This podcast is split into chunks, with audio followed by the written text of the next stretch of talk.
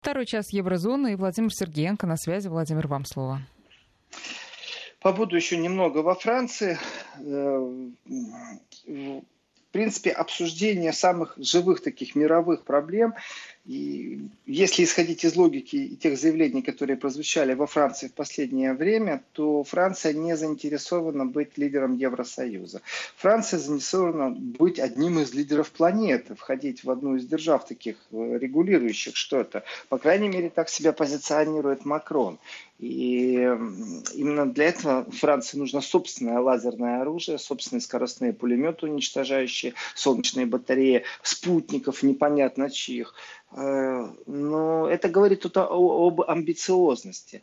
Соответственно, э, совместный всеобъемлющий план действий по регулированию ситуации вокруг иранской ядерной программы, такое вот это сокращение СВПД, э, так легче говорить, чем всю фразу произносить, что это, то Франция постоянно проявляет определенную заинтересованность. Я много раз видел, как в Германии это заинтересован в принципе, э, Макрон был инициатором разговора с э, Путиным, и когда они говорили, они поднимали несколько вопросов, и этот вопрос тоже звучал. То есть подчеркнуто именно с обеих сторон, что СВПД в любом случае является важным фактором обеспечения безопасности на Ближнем Востоке. И инициатива произошла с телефонного разговора э, со стороны Франции. То есть э, вот видно определенная последовательность. Был телефонный звонок, потом вот сейчас планируется встреча, Э, соответственно, опять же, исходя из телефонного звонка, когда говорили про обстановку в Сирию, акцентировали именно вот э, принципиально прямо э, политическое урегулирование, которое возможно, и преодоление Э, последствий вооруженного конфликта, то есть восстановление Сирии как государства, инфраструктуры и прочее. Значит, э, что же касается Украины, насколько активировал, активизировал э, Макрон или Зеленский, или вообще это обоюдное желание, вот пришло время здесь и сейчас наконец-то решать в рамках нормандского формата, то в принципе, ну, скажем так, если посмотреть на последние контакты, то это очень положительная тенденция. Ну а расскажите, пожалуйста, Владимир, как может измениться изменится э, э, нормандский формат в плане своего, своего содержания, в плане повестки? Каких ждать, принципе, какие варианты вообще существуют? В принципе, там особо менять нечего. И нужно все очень просто. Взять еще раз э, Минские соглашения, перечитать их, перестать тасовать их и э, приступить непосредственно к исполнению. Потому что нарушение огня, Э, ведь давайте так, вот есть проблема, там стоит мост, не могут никак с этим мостом разобраться, кто его будет строить, э, деньги выделили, а сделаем его шире на 10 сантиметров, чтобы скорая помощь приехала, или, или уже на 5 сантиметров, потому что мы вредные, потому что мы бюрократы на Украине.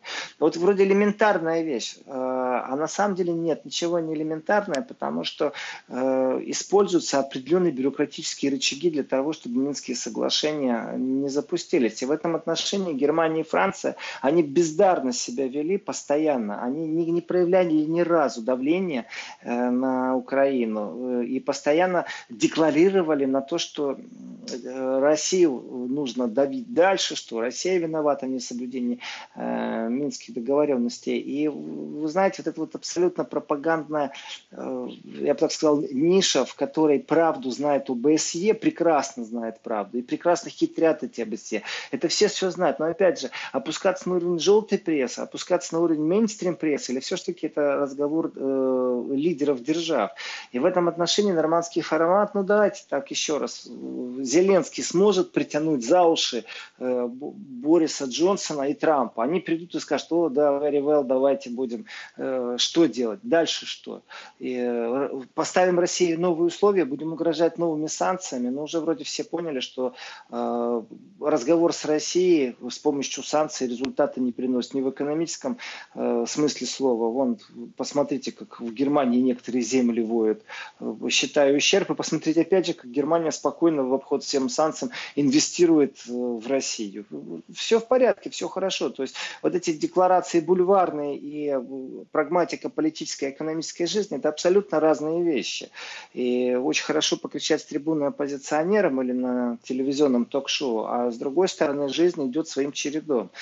И расширение нормандского формата я не вижу в данной ситуации. Как бы Зеленский не хотел, существует еще Меркель и Макрон. И в данном случае я не вижу вот никакого энтузиазма со стороны Макрона, э, заявлений, вот хоть, хоть как-то подтвердить, что может произойти расширение. Э, я бы вел сужение формата на самом-то деле. Э, ведь Германия и Франция по своей сути, опять же, я в первой части программы говорю, что Франция не является надежным поставщиком, и привожу пример с, с мистралями, с вертоленосцами, то точно так же я поставлю претензии Франции и Германии, что это являются государства, которые не сдерживают своих обещаний по отношению к Украине на примере э, Майдана 2014 года и переворота, который произошел на Украине. Но так или иначе они выбраны уже посредниками международными участниками. Ну, выбраны, выбраны они не выбраны, что им верить должен, что они придут свои подписи, поставят, и опять ничего не произойдет, или если они поставят подписи, никто не будет штурмовать президентский Ну, а какие дворец. варианты? Вы говорите, сужение э, до двух участников Украины и России?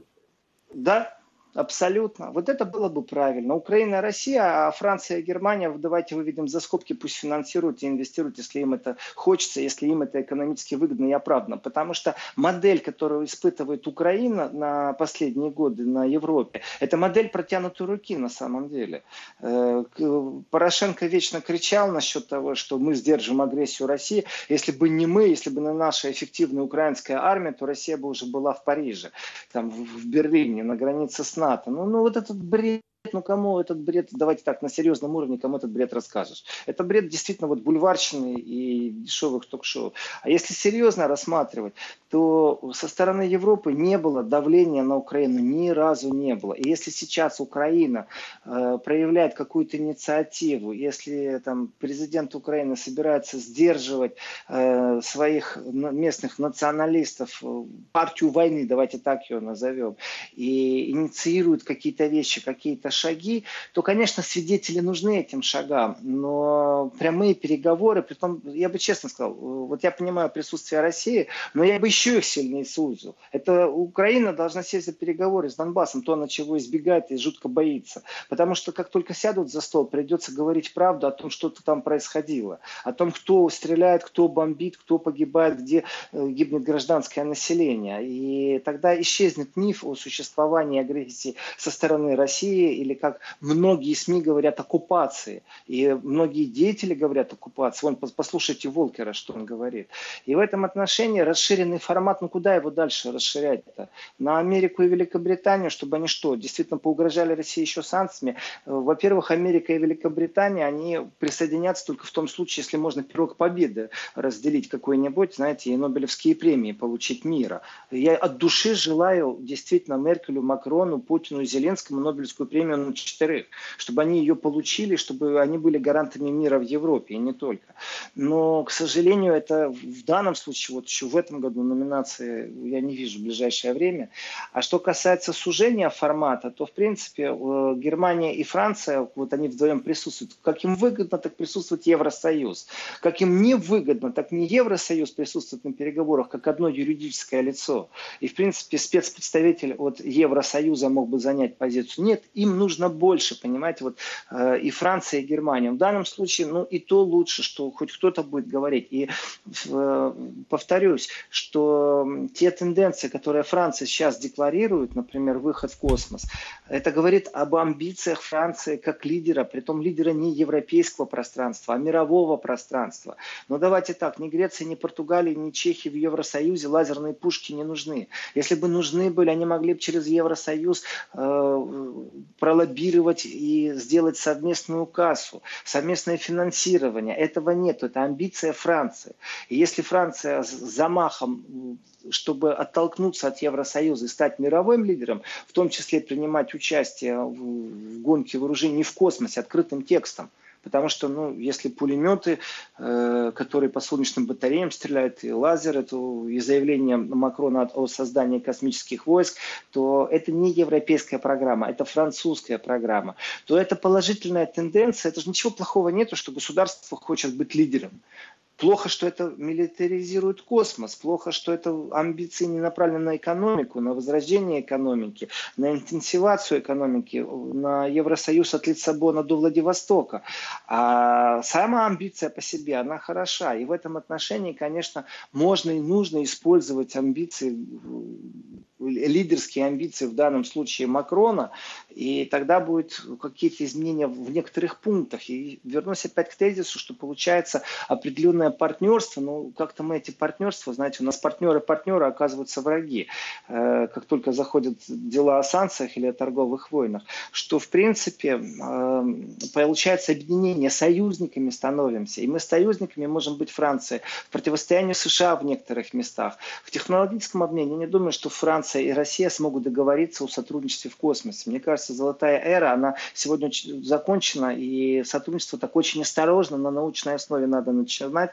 И, и ну, не совместные проекты по разработке лазеров и скоростных пулеметов в космосе, но, тем не менее, есть тоже возможности зондирования и энергетики. Не забываем, что э, Франция в Евросоюзе это действительно единственная ядерная держава. То есть она может гарантировать Евросоюзу независимость от США, потому что Трамп все время наставит, что он охраняет Евросоюз. Я прям до сегодняшнего дня не очень понимаю, от кого Трамп охраняет и весь блок НАТО от кого охраняет. Но тем не менее, поэтому, Екатерина, я не вижу расширений нормандского формата. Э, это попросту потраченная энергия со стороны, там, не знаю, окружения Зеленского, э, потому что вот делать нечего Макрону и Джонсону из Великобритании прийти и какие-то новые санкции вводить сейчас против России. Тут на перегонки бежать надо, чтобы экономические договоренности какие-то новые налаживать.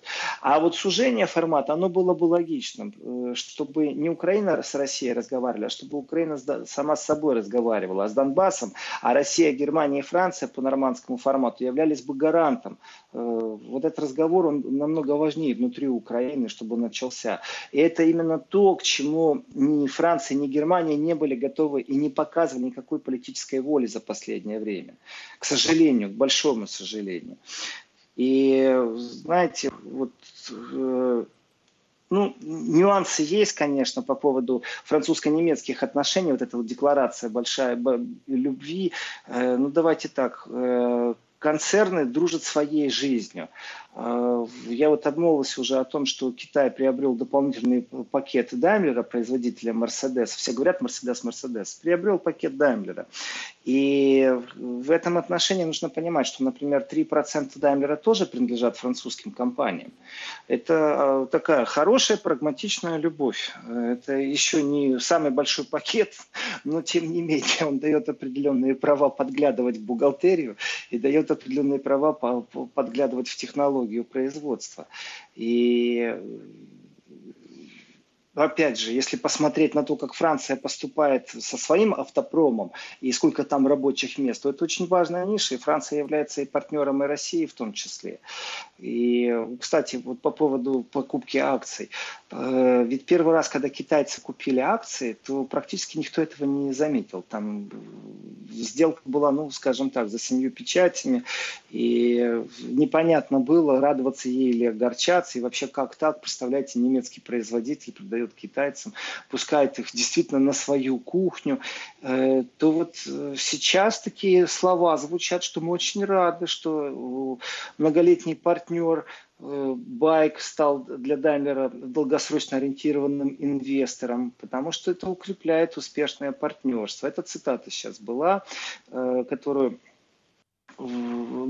это заявление Ола Калениуса, это председатель правления Даймлера, шведский топ-менеджер, э, и он еще и легковые автомобили контролирует.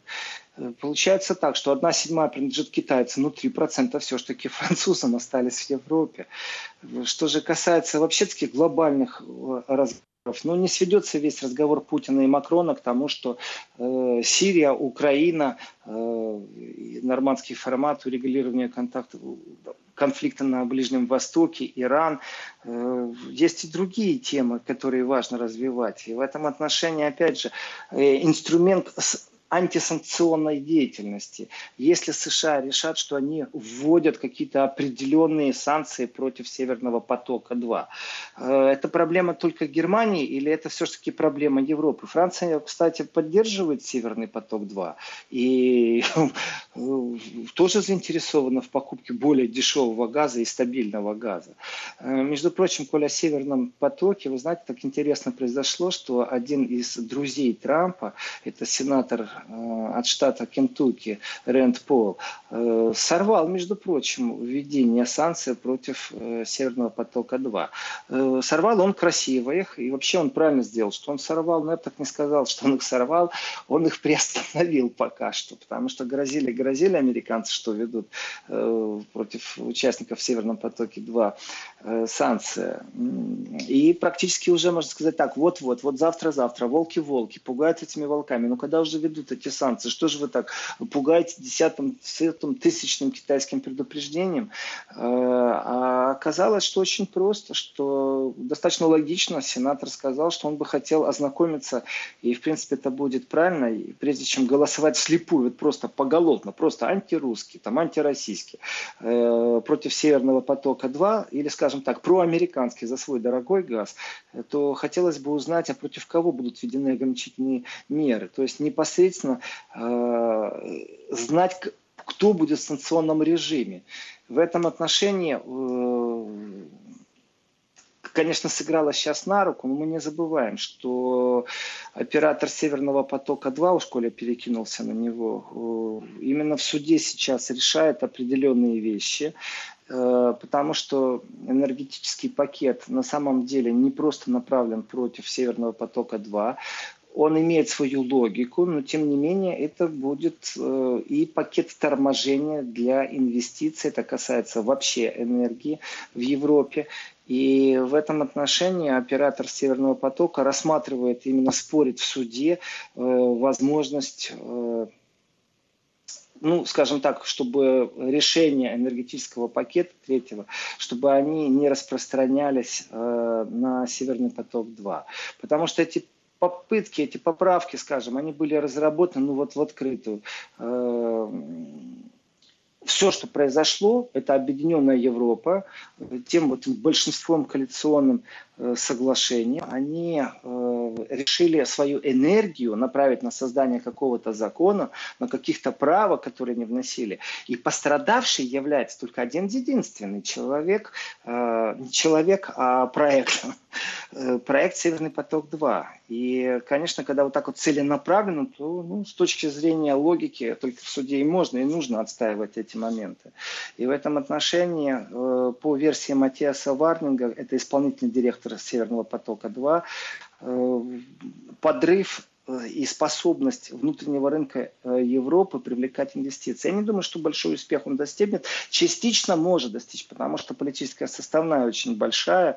И то, что задержка из США произошла, в принципе, я понимаю, что это друзья Трамп и Сенат Кентукки, но не до такой степени, чтобы увидеть в этом какой-то заговор или действительно дать возможность достроить Северный поток-2, он все равно будет э, достроен.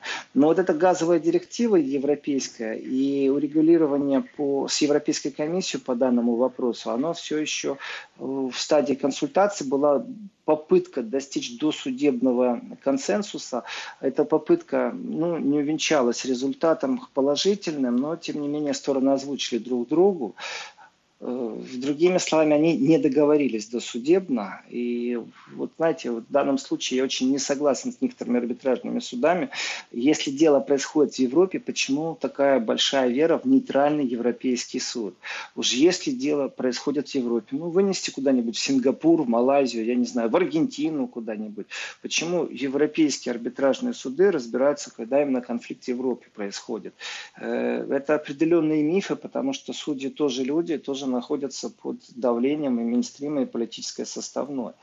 И поправки, которые к Северному потоку-2 относятся, они не во благо американцам. Они просто вот направлены на э, определенное застопорение и принуждение России играть по определенным правилам. В принципе, в принципе, если Россия даже и здесь э, достроит, а будет играть по европейским правилам, ничего страшного не будет. Но я боюсь, что европейцы ведут тогда энергетический какой-то пакет четвертый, пятый, шестой, седьмой, и каждый раз там будут новые поправки, в которых будет большинством принято и при страшных криках из стран Балтии, Польши, ну и Украины, понятное дело, будут рассказывать, что э, вообще-то имеет право через Северный поток-2 Россия продавать газ только в том случае, если этот газ будет не русский или что-нибудь в таком духе. Вот этот маразм, он постоянно будет присутствовать.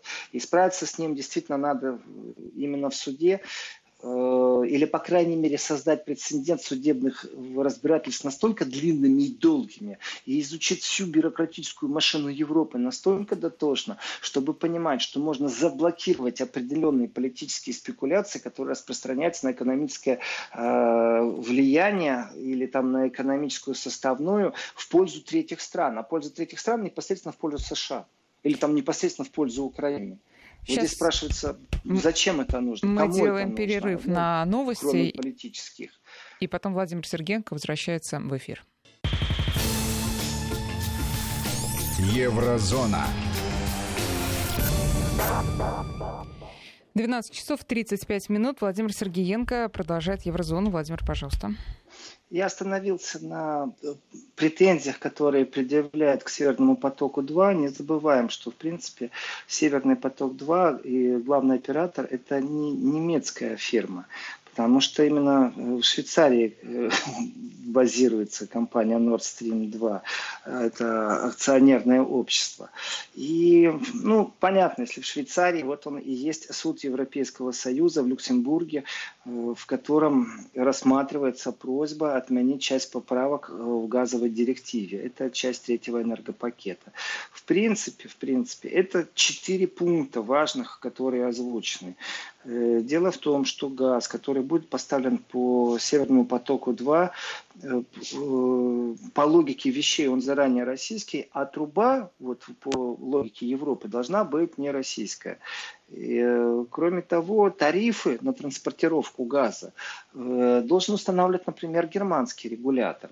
Ну, вот они считают, что если э, и газ у России, и труба у России, то тогда по трубе, вот, ну, за саму транспортировку, как факт транзита, э, цену могут накручивать именно те, кому принадлежит эта труба. Поэтому нельзя, чтобы это принадлежало одной и той же стороне. Вот мы закупили газ, а вот транспортировку давайте, чтобы вы не накручивали.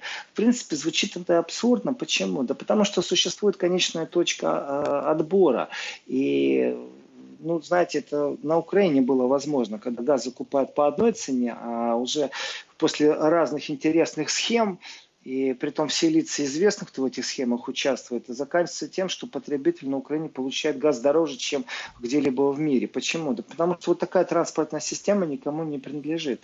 И в этом отношении я вижу попытку Запада как раз э, не попробовать как-то, знаете, антимонопольно сыграть на рынке. Э, потому что эти все пункты можно свести к одному. Это конечные точки отбора, где, э, понятное дело, если газ уже при транспортировке в Германию по цене не будет устраивать э, немецкого потребителя, покупайте, пожалуйста, конкурентный э, сжиженный газ сколько угодно, стройте терминалы э, вперед.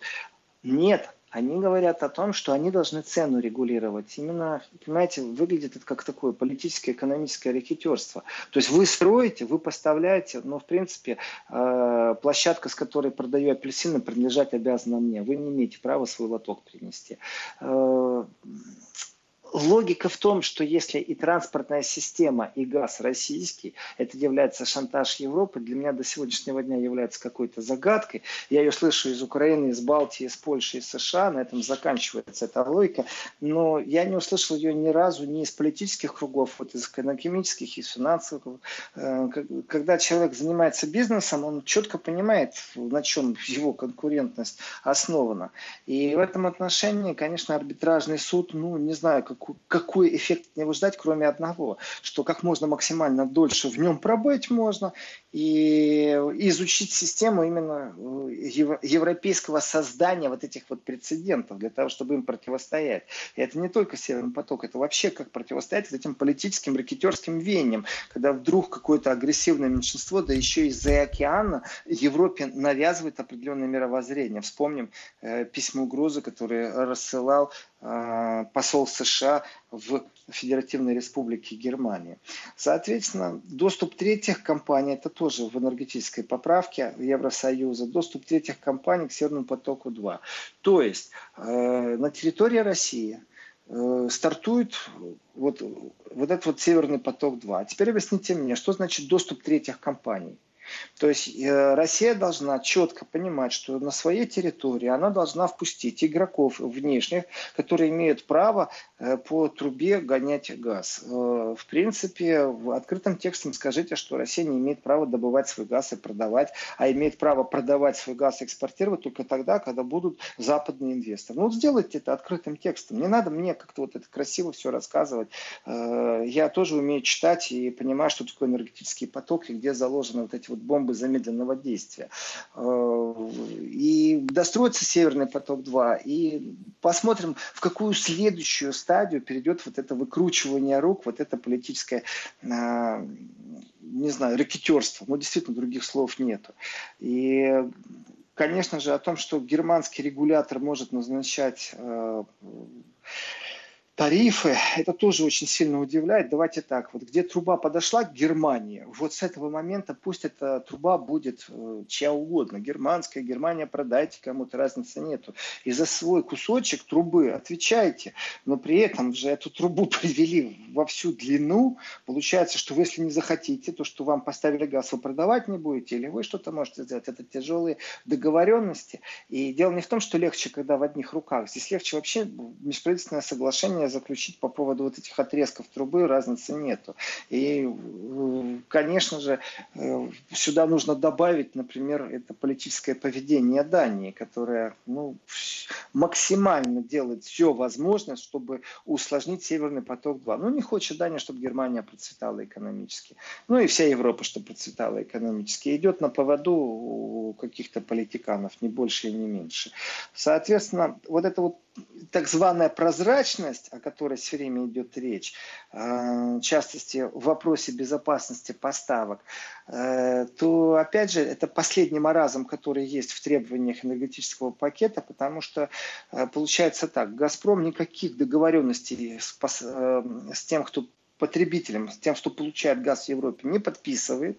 Хочет сегодня поставляет, хочет завтра не поставляет. Что-то я такого не припомню. И если уже говорить о вопросе безопасности и безопасности поставок, то тогда действительно э, в договоренности штрафные санкции, включенные в эти договоренности, закроют буквально все вопросы. Э, зачем еще что-то придумывать? И э, не надо здесь объяснять логику, что Россия заинтересована точно так же, как Германия, как Европа в, в постоянных поставках. И еще и во времена Советского Союза, во времена Холодной войны эти поставки были постоянные и стабильные. Вот не надо этого рассказывать. Все в контракте можно прописать. И все говорить финансово, какие штрафные санкции. Нет, вот появилась вот эта вот политическая придумка по поводу того, что должны третьи там какие-то участники иметь доступ к трубе, что тарифы должны регулировать немцы. Ну, пока в арбитражном суде все это будет рассматриваться, пока, конечно же, оператор Северного потока-2 будет бороться с, в Европейском суде э, и пробовать доказать им юридической точки зрения того, что это политически заказные какие-то поправки, э, я думаю, прецедент будет очень тяжело создать, потому что это разные вещи. Одно дело Еврокомиссия, которая происходит, э, проходит бюрократическую процедуру, в принципе, это можно сравнить как с изменением Конституции в стране. Если у вас изменилась Конституция, вы не подписывали договор с Евросоюзом или с Еврокомиссией, то она может изменить как угодно правила, ей для этого нужно э, набрать большинство голосов. Все, точка. И арбитражный суд, в принципе, это вещь больше имеет отношение к экономическому пространству, а не к политическому. А в случае с Северным потоком это непосредственно политический юридический. При этом лоббирование третьих стран, вот здесь вот уже можно где-то варьировать. Но это безумно тяжелый юридический вопрос, безумно тяжелый. Не позавидуешь, конечно, адвокатам юристам, которые сопровождают это в Европейском суде. Но считаю, что это абсолютно правильно в Люксембурге э, бороться с тем, чтобы ряд поправок э, отменить.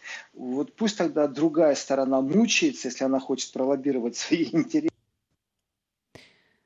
Владимир. Описывает это да. все так, чтобы ну, хоть как-то это было ну, в, рам, в рамках э, здравой экономики и здравой конкуренции, ни в коем случае не вот, политического рекетерства. Задержался немного на Северном потоке, Екатерина. Хочется мне еще рассказать об очень интересной тенденции, которая произошла в Евросоюзе. Э, в принципе, это не новая тенденция, но она достаточно интересна. Значит, э, с августа 2019 года от уплаты подоходного налога будут освобождены э, люди младше 26 лет. Вот такое положение за три месяца до выборов э, у нас произошло в Польше. Правительство Польши приняло это положение. И в принципе, в принципе, разговор идет о чем? Разговор идет о том, что, ну, кроме того, что они кассируют пункты молодежи, ведь дело в том, что молодежь иногда не нанимают, это проблема всей Европы, это не проблема Польши, ее не нанимают на работу. Почему? Потому что неквалифицированный молодой специалист, он по э, коэффициенту полезной деятельности, ну, примерно соответствует там 60-70% опытному э, специалисту. И вот эти 30%, они, ну вот вопрос, почему тот, кто платит зарплату, тот, кто берет молодого специалиста, должен терять эти вот 30% в любом виде? Ответ очень простой. Э, а давайте сделаем так, чтобы наниматель не платил никаких налогов. Сейчас короткая ну, пауза, извините. Угу.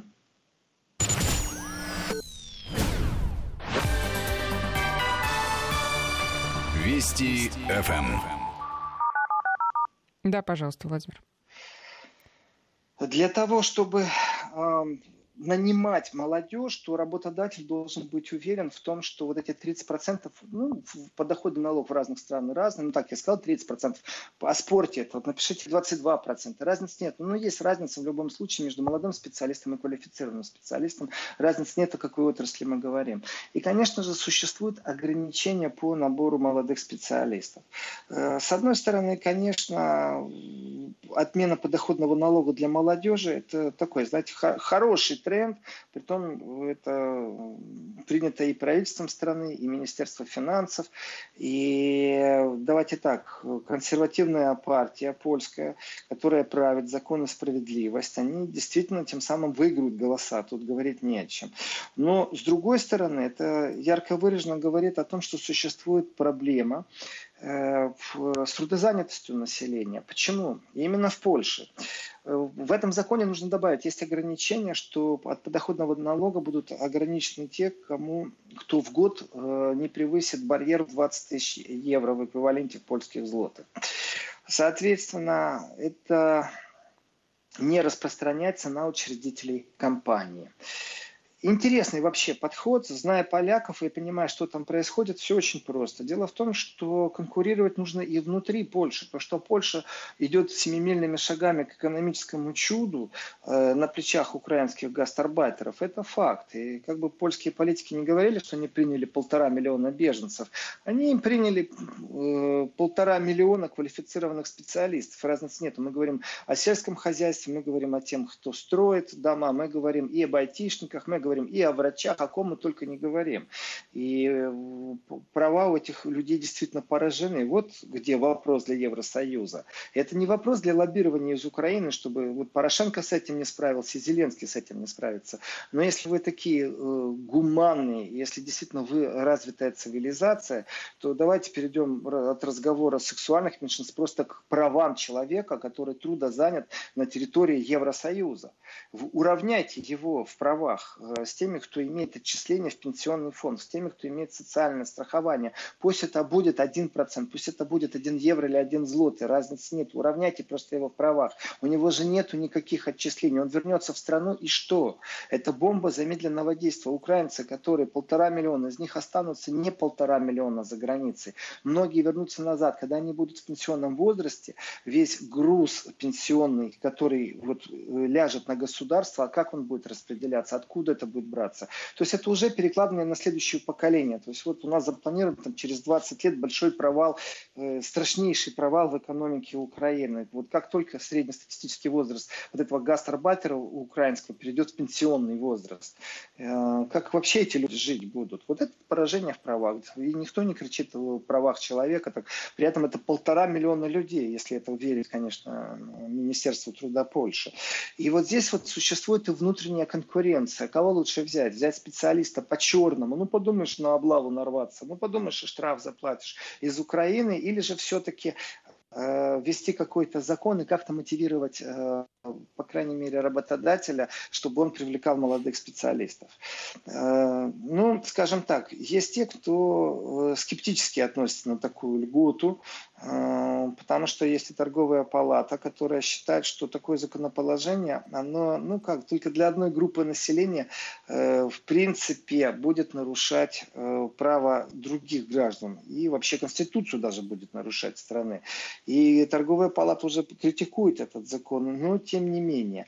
А, во-первых, усилить позицию молодежи, давайте так, проблема того, что молодежь бежит, это не только там украинская проблема, а польская молодежь точно так же бежит из Польши, точно так же пробует найти. Это, это не последние 2-3-4 года творится там, со стороны Майдана, когда пришли украинские гастарбаторы и выдавили э, местных э, местные трудовые руки местных жителей. Это тенденция у Польши всегда была. У поляков огромная просто община в США, у поляков огромная община в Великобритании, у поляков огромный рынок труда в Германии, просто огромнейший. И точно так же на сезонных работах поляки работают не у себя на полях, где дешевле украинцев нанять, а работают в Германии годы именно на сезонных работах. И как вернуть своего же польского гражданина в Польшу, мне кажется, уже польское правительство это не интересует. Но насчет молодежи очень интересный конечно же, такой э, закон. И еще что сделала правящая коалиция АЗИС Польши, партия, это кроме налоговой льготы увеличены детские пособия и размер пенсии. Ну, все, что я могу, поздравляю Польшу действительно на плечах у гастарбайтеров. Очень интересная такая модель получилась экономическая. Э, прямо на наших глазах, можно так сказать. Набрали кредиты, в том числе в огромном количестве американских. Э, пригласили дешевые квалифицированные руки, создали условия, в которых они могут быть трудозаняты э, на территории европейского государства. Плевать они хотели на Брюссель, поляки в этом отношении. И вот, пожалуйста, они уже в состоянии э, снять и запустить льготные поблажки для молодежи и увеличить детские пособия и размер пенсии. Разницы нет насколько. Сам факт. Конечно, это предвыборная кампания. Конечно, все это рассчитано на это. Но, тем не менее, э, вот она Польша. В этом отношении Польша далеко не покорный э, партнер э, Брюсселю. В Евросоюза и Польши очень разные отношения, разное мнение. Недавно в Польше произошли столкновения во, время парада справедливости, то есть заявленный парад, э, связанный с правами э, секс-меньшинств, и сотни людей вышли в э, в рядах антипротеста, э, требуя вот возвращения к нормальной модели. И очень странно произошло, вы знаете, были такие наклейки, э, зона свободная от э, ЛБГТ. И в этом отношении стали рассматривать, насколько это законно. Ну, представляете такую наклейку? Зона свободная от вот этих вот секс-меньшинств. В принципе, с точки зрения Европы, это дискриминирующая, даже попытка, не то, что там закон, попытка даже где-то табличку такую повесить, потому что обязательно найдутся умники, головастики, э, и найдутся те, кто финансирует это дело, чтобы отстоять право, и потом еще оштрафовать, кто это сделал. Но, тем не менее, э, вот сейчас мы наблюдали в Польше настоящие столкновения. Эти столкновения были с полицией, знаете, так э, достаточно сильно и агрессивно. Э, некоторые наблюдатели вообще сказали, это война, настоящая настоящая война. Э, в интернете комментариев было просто огромное количество, это не сотни, это тысячи, зашкаливающие э, и агрессивные, направленные на то, что вот эти вот европейские ценности, или называть их либеральными, я их не могу назвать, это не либеральные ценности, это псевдо, какие-то неолиберальные ценности, что спасибо не надо, забирайте, мы, мы жили, и не забывайте, пожалуйста, что в нашей стране там больше 70% католиков. Вот у нас есть наши ценности, и с вашими ценностями вот мы не хотим, э, чтобы вы вот здесь так ярко демонстрировали эти ценности. Вот она Польша. Вот она непокорная Польша, э, недолюбленная э, Евросоюзом. Это та Польша, в которой, э, против которой внутри Евросоюза введены санкции по поводу того, что суды польские перестали быть независимыми потому что они э, вроде бы как, э, ну, скажем так, стали подвластны изменениям судейской коллегии, судейского состава э, правящей партии. И тем самым потеряли свою независимость. Владимир, на этом я должна вас прервать, потому что время еврозоны сегодняшнее закончилось. Увы. Да, на связи со студией был Владимир Сергеенко. Спасибо и до свидания. Еврозона.